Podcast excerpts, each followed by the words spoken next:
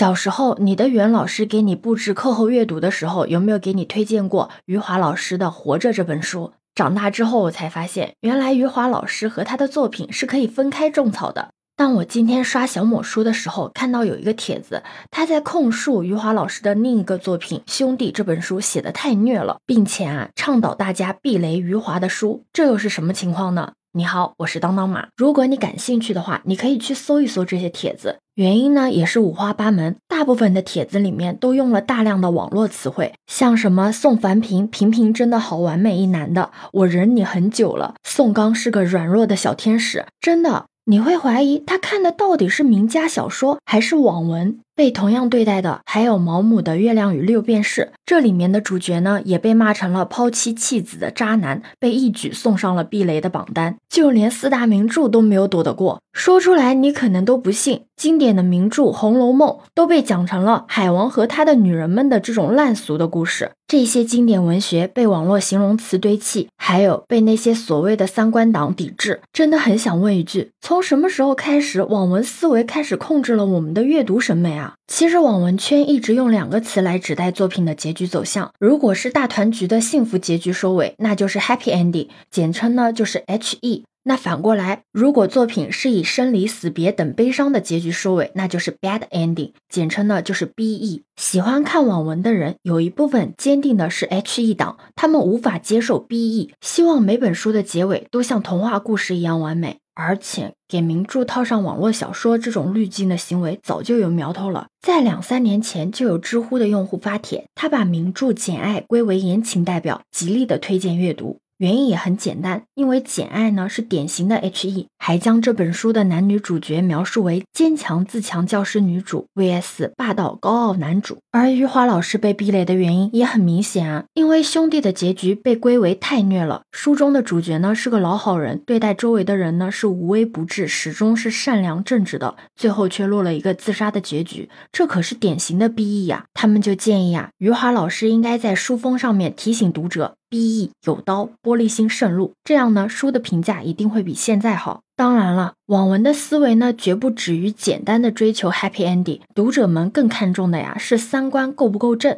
但是在网文圈里面啊，最受捧的三观，你知道是什么吗？是光明和纯洁。言情文的男女主呢，得是双洁。双洁就是指双方从身体到心灵上都非常的纯洁，没有被其他人占有过。而且两个人的感情线要是一 v 一，就是指双向奔赴，是没有三角恋这样狗血的剧情的。男主的人设呢，可以是小奶狗，也可以是忠犬，但必须是一心一意的爱女主。女主呢，是可以是高冷的，也可以是无脑的玛丽苏，只要满脑子都是对方就行。所以啊，当部分的网文读者把这套的三观挪到名著上的时候，你就会发现，这简直遍地的都是道德警察。他们的逻辑是这样的：小说《围城》中的主角呢，方鸿渐，男女关系混乱不清，就应该和《月亮与六便士》里面的主角并排站，一起呢被送进渣男。圈，总之呢，大家设定了一套严苛的筛选标准。拿到书之后呢，先看看是 H E 还是 B E，再看看三观正不正。最后留下来的名著啊，真的是没有几本了。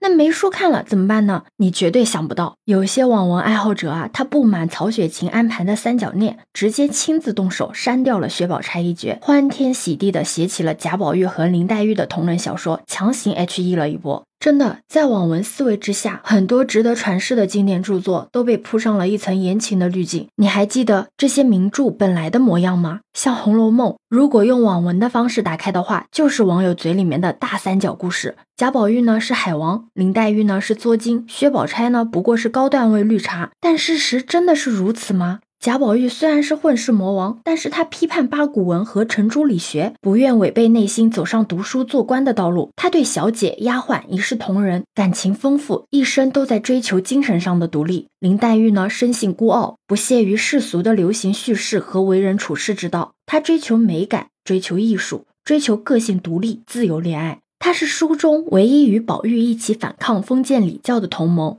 而薛宝钗呢，她在世俗与理想的矛盾中纠缠，内心既痛恨黑暗的封建制度，又不得已的圆滑处事以求自保。她是很多挣扎在理想和现实之间的人物缩影。如果只是用狭隘肤浅的价值观，就把红学家们研究了几百年的《红楼梦》用三角恋来概括，真的是既可恶又让人不禁的扼腕叹息。再来看看被网友热议的《围城》，书中的主角方鸿渐呢，买了假冒博士文凭。他既觉得其他女子行为不检，又抵抗不住他人的勾引。他既是要追求婚姻自由，又在结婚之后呢感到十分的失望，最后呢以离婚收场。用网文的思维来看，这就是一出渣男伪造学历、PUA 女性的大戏。但事实上，钱钟书想要描述的就是这类经不起诱惑的普通人。在面对精神危机的时候，是如何的怯懦，如何的矛盾。这类复杂的文学人物，如果只是用渣男的标签来概括的话，就会失去了进一步讨论和批判的可能，也丧失了它本身具备的警示性，也辜负了作者的初心。事实上，网络文学与严肃文学呢是两套完全不同的创作体系。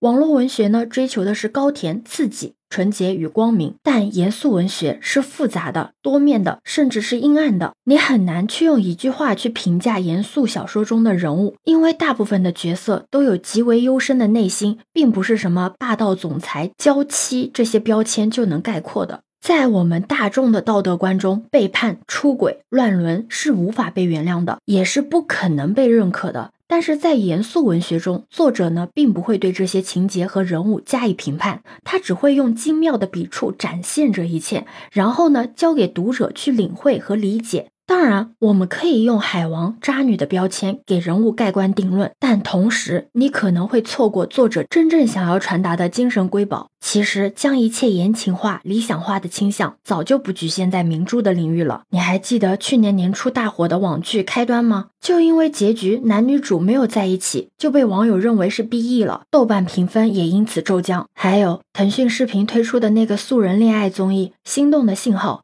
嘉宾呢就频频的被骂上热搜，原因就是因为没有从头到尾的都喜欢同一个人。大家的脑海中都构建了一个不容侵犯的乌托邦的世界，这里呢只有简单、光明和快乐，只有美丽、幸福和鲜花。所有的书、影音、文化内容呢都要符合乌托邦的规则，不然的话只能出门右转去避雷区待着。不知道从什么时候开始，在极致娱乐化的追求下，我们失去了严肃的能力。还有一部分人呢，不仅不能消化作品中复杂的人物和价值观，就连认真看一本书、看一部电影的耐心都失去了。你会发现，当你和人讨论一部一百八十分钟的长电影的时候，对方回答的看过，不代表他是真的看过，他有可能呢，只是在 A P P 上花了五分钟看完了解说。现在短视频平台上面有很多的解说博主，就像庞博在脱口秀大会上的吐槽，短视频是这样解读《红楼梦》的：从前呢，有个小姑娘叫小美，前世呢是棵仙草，后来喜欢一个男孩叫小帅，但是没有能够嫁给小帅，后来小美死了，小帅出家了。当时听的时候觉得它是一个很好笑的段子，但现在在听啊，就只觉得可惜。这里不是说所有的网文都是甜宠乌托邦，也不是说所有的电影解说都毫无意义，只是想跟你讲现在出现。现的这一种现象，很多人呢不再接受人性的复杂，只给人物贴上单维的标签，沉浸在言情营造的虚幻幸福感里，巴不得所有的文化产品都压缩的只有起承转合的流水线的内容。但是生活本来就是复杂的，光明与阴暗是同时存在的。你可以拉黑名著，但是没有办法去避雷现实。对此你有什么看法呢？可以把你的想法留在评论区哦。如果你喜欢我的话，也可以在我们常用的绿色软件搜索“当当马六幺六”，就可以找到我哦。欢迎你的订阅、点赞、收藏、关注。这里是走马，我是当当马，拜拜。